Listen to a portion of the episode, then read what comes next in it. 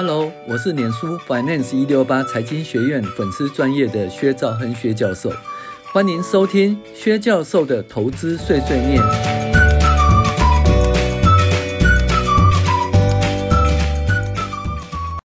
各位学员，大家好，我是薛兆亨薛教授。那今天跟大家介绍这个投资工具的选择。那基本上讲的是一些股票投资的案例，那投资的难跟投资的简，呃，跟简单的地方，然后我们建议选择 ETF。那如果是你，你会怎么办呢？有一个好朋友决定要辞掉工作，要当自己的老板，不再为资本家做事，于是他开始大笔投资，哦，那他变成一个专业投资人哦，他发现了一档股票。那这家公司在九十五年六月的营收达到十八个月来的最高点，哈，股价在三十元，哈，比前一年七月的三十五元还低，嗯，更不用讲三十五年一月的四十三块，低很多，四十三块跌到三十块，哈，那低很多啊，营收已经十八个月，哈的最高点。那营收年增率呢？呃，经过，呃，呃。过去哈五个月的负成长以后，那变去连连续六个月的正成长，所以它营收呢变成是六个月的正成长哈。好，财报公布后，九十四年财报公布后呢，发现毛利率维持近百分之三十，税前净利率百分之十五点四，税后净利率十二点九哈，那都比去年进步，比九十三年进步很多。每股盈余从三点六六元哈。用三十块来看，本利比不到十倍，而且 ROE 为二十六点五，相当不错。营业活动现金流量、自由现金流都正数。那负债比例逐年下降，财务数字呢相当不错哈。那公司的股价净值比不到两倍，是过去几年的相对低点。在九十五年六月的第三个交易日呢，我这个朋友用三十四点五元买进三百五十张，就是一千多万呢、就当天的收盘价，你知道多少吗？三十二点三，跌了二点三，二点二元，赔了将近七十七万哦！一天就赔了将近七十七万。那我老朋友当天愣在那边哦，也不敢回家告诉老婆，那就开车在市区晃哈，或者在图书馆看报纸啊，哎，真是难过哈！而且度日如如年的一天，这日本的那个就是已经被废掉或退休的人都是这样啊。不晓得再怎么样，呃，不想告诉老婆说已经被退休会被辞职哈，然后就开车晃，或在那个图书馆、公园在那边看报纸了哈，一样啦。如果你当天赔了七十七万，第一天呢要赔了七十七万，我想你也会这样子啦。但是他忍住了，一年后呢，从三十几块涨到六十几块，这一档总共赚了八百七十元，八百七十万元呢。那这段时间呢，不论美股盈会。或每股现金股息都持续的上涨哈，所以呢，盈利持续上涨，股息持续上涨，股价也持续上涨哈，啊，就是要忍住啦。问题是你怎么知道说，哎，你买了以后，它的盈利跟股息会往下掉呢？没人知道，对不对？那当然是你对这家公司的了解程度了哈。那当然也是有一点那个几率的成分，因为没有百分之百的哈。那。如果是你哈，你会怎么办？年度的营收都一直创新高啊，追踪营收跟财报的投资人，通常一直等到营收或财务数据变差以后才获利了结。那到了九十六年的三六三到六个月营收年增率呢，虽然是正数哈，但是已经不再创新高了哈，已经不再创新高了。好，所以呢，他就把它卖掉了。哦，就是在六十几块卖掉，营收不再创新高了哈，把它卖掉，这获利了结哈。好，这是一个例子啊。那好像投资就忍耐就 OK 了，到最后赚好几百万哈，甚至快近千万，是不是真的是这样子呢？我们再看另外一个例子。那第二个例子是我自己发生的例子，在九十年就二零零一年的时候，亚洲金融风暴没多久啊，传产股都变成鸡蛋水饺股，所以鸡蛋水饺股就是说，嗯，五块钱以下哈。一个蛋嘛，哈，五块钱以下，那或十块钱以下。那有一档镀锌钢板叫做夜辉哦，以前是一个叶龙集团旗下的那个的公司啦。那在金融风暴的时候，叶龙撑不住了，然后就把烨辉卖掉，卖给那个中中钢集团来接哈。那但是烨辉的镀锌钢板哈，其实还不错哈。那在在过去几年呢，八十九年的配股配息都不错。在没有被亚洲金融风暴以前呢，过去六年最差配息是八九年零点四元，股息零点四元，也就是股票现金零点四，股票零点四，就零点八。那结果它股价从四十几块跌到二十五块哈，那这样你想想看哦，二点五块四十几块跌到二点五块，那零点八不是多少？三呃三八不是三年就会回本了吗？而且它的产品还相当不错，都用来做机壳的，那还相当不错的感觉哈。而且净净值那时候还是两位数字哈，那跌到二点五实在是很便宜哈。那于是有一个价值投资者就是我啦。那九十年十一月二点五元的时候买进一百张。一百张没什么，对不对？才二十五万而已啊！本来想说好一点哈，两年回本，那差一点三年就回本，稳赚不赔的啊！真是便宜股利的人，而且还大招高市，亲朋好友哦买进了。我告诉我的朋友哦，哎，这一股便宜，这一档便宜。就有一天呢，业辉从二点五已经够低，跌到二点三五元，哎。错到发生什么事？因为我那时候有投资玉山票券，在七块钱买进。那我想说，玉山票券跟玉山银行会合并在一起变玉山金控啊。到了玉山金控的话，那一定会至少会到十块钱吧，因为净值是十块钱哈。但是呢，当天玉山票券也跌停。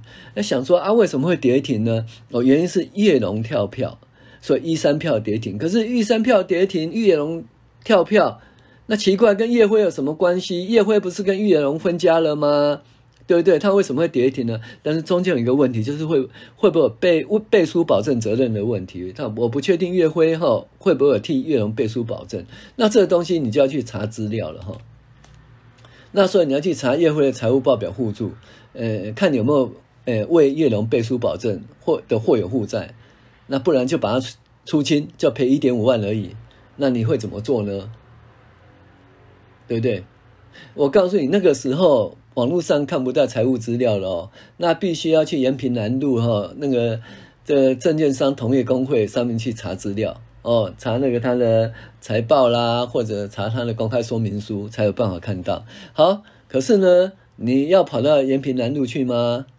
还是说，哎呀，就赔一点五万而已，给他卖掉算了啦？我告诉你，我把它卖掉了。为什么我不想到那个延平南路中山堂后面的证券商同业工会去看财务报表互助？所以我把它卖掉，赔了一点五万美元。后来这档股票飙到多少钱呢？飙到四十几块，也就是说一百张都没卖，可以赚到四百万。你说很可惜吧？对，但是我那些亲朋好友在二点五万叫他买那些人呢，他们都没卖，因为我没告诉他这件事。那到底赚了多少钱才会卖吗？你猜嘛？我看那些人其实。嗯，到十能够撑到十块的哦，才卖了已经很厉害的哦，不可能撑到四十块哈。那有些人就赚一点五，哎，二点五元到三块钱，二点五元到五块钱就卖掉了哈。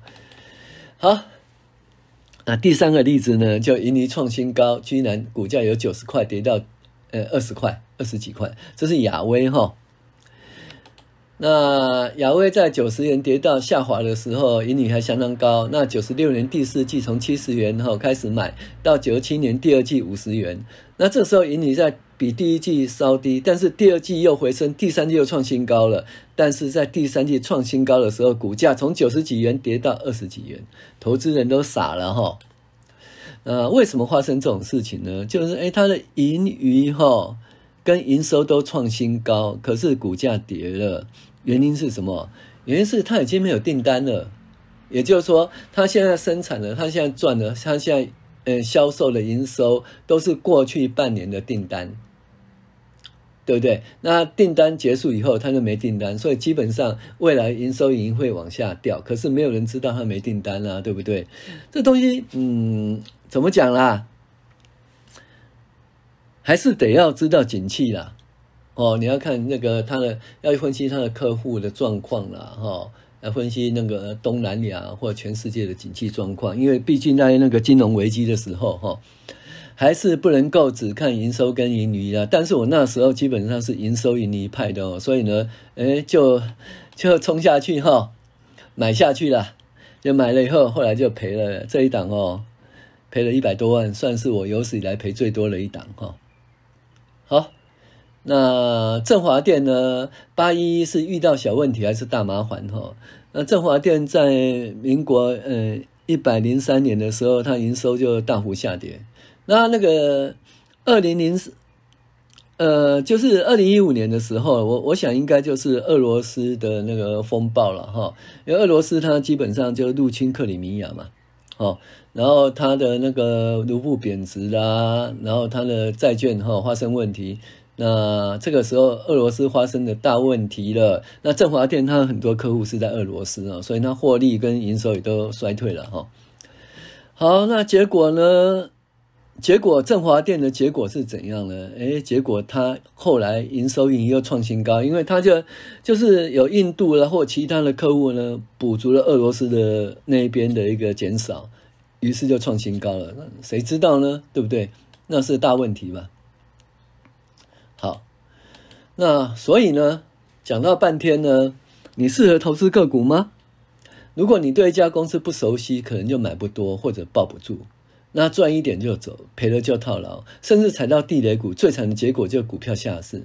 那如果你在二零一五年三月二十五号，台湾第一个上市挂牌的康友哦，回台湾第一个上市挂牌康友就是一个悲剧。那不然就是在一千三百块买宏达电，结果跌到二十几块还不卖哈。嗯，这是最大的悲剧。那康友从五百三五百三十八块，后来跌到那个五十六点六块，后来甚至就下市了哈，下市了，那真的跌好多哈。那可是康友呢，从一些财务报表实在看不出它会发生这样子。唯一的话，我不会买康友，原因是因为营收盈余持续下滑，光这一点我就不会买了哈。但是如果你说那种什么资产负债啊、偿债比率啦，或者美股盈利、本益比那些来看，其实都还好哈，所以买在康友套牢的人哦，其实也算是风险很大了哈。那另外呢，宏达电就一千三百块跌到那二十几块，那当初不买的哈，一千三百块跌到二十五点四，那当初买了不卖的哈，那就是著名的金控公司哈，哎，每次都会发生的，吃一顿饭赔了一栋大楼哈。OK，这个股真的是很难投资的，呃，所以其实投资个股一点都不简单哈。选股票真的不简单，听到好的名牌哦，能买的可能买不多或赚一点就跑。抱不住，那听到不好的名牌呢，可能踩到地雷，变成大户出货的对象。但是如果自己花时间研究股票，又必须要了解产业、了解公司、了解财务报表，还了解经济啊哈，又必须看盘，每天实在没有那么多时间，尤其对上班的时间，就应该要认真上班，充实自己，在本业上打拼，才有美好的前途哈。投资呢，我们建议你不要花有限的时间去研究股票。其实投资个股是很累的一件事，这是适合给那些专业或投入很多时间的专职投资人来投资。